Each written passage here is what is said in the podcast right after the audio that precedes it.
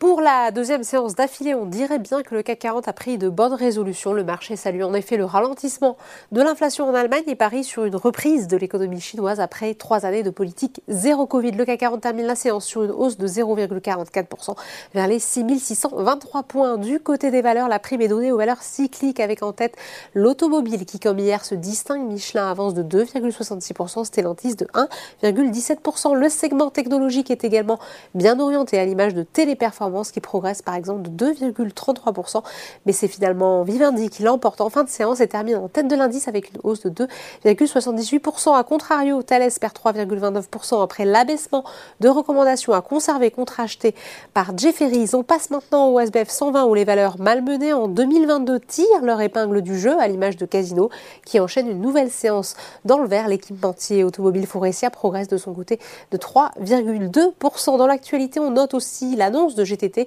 qui fait part de la suspension de ses activités en Russie, ce qui aura un impact financier principalement à compter de 2023. Enfin, on termine comme chaque jour par les marchés américains pour sa première séance de 2023.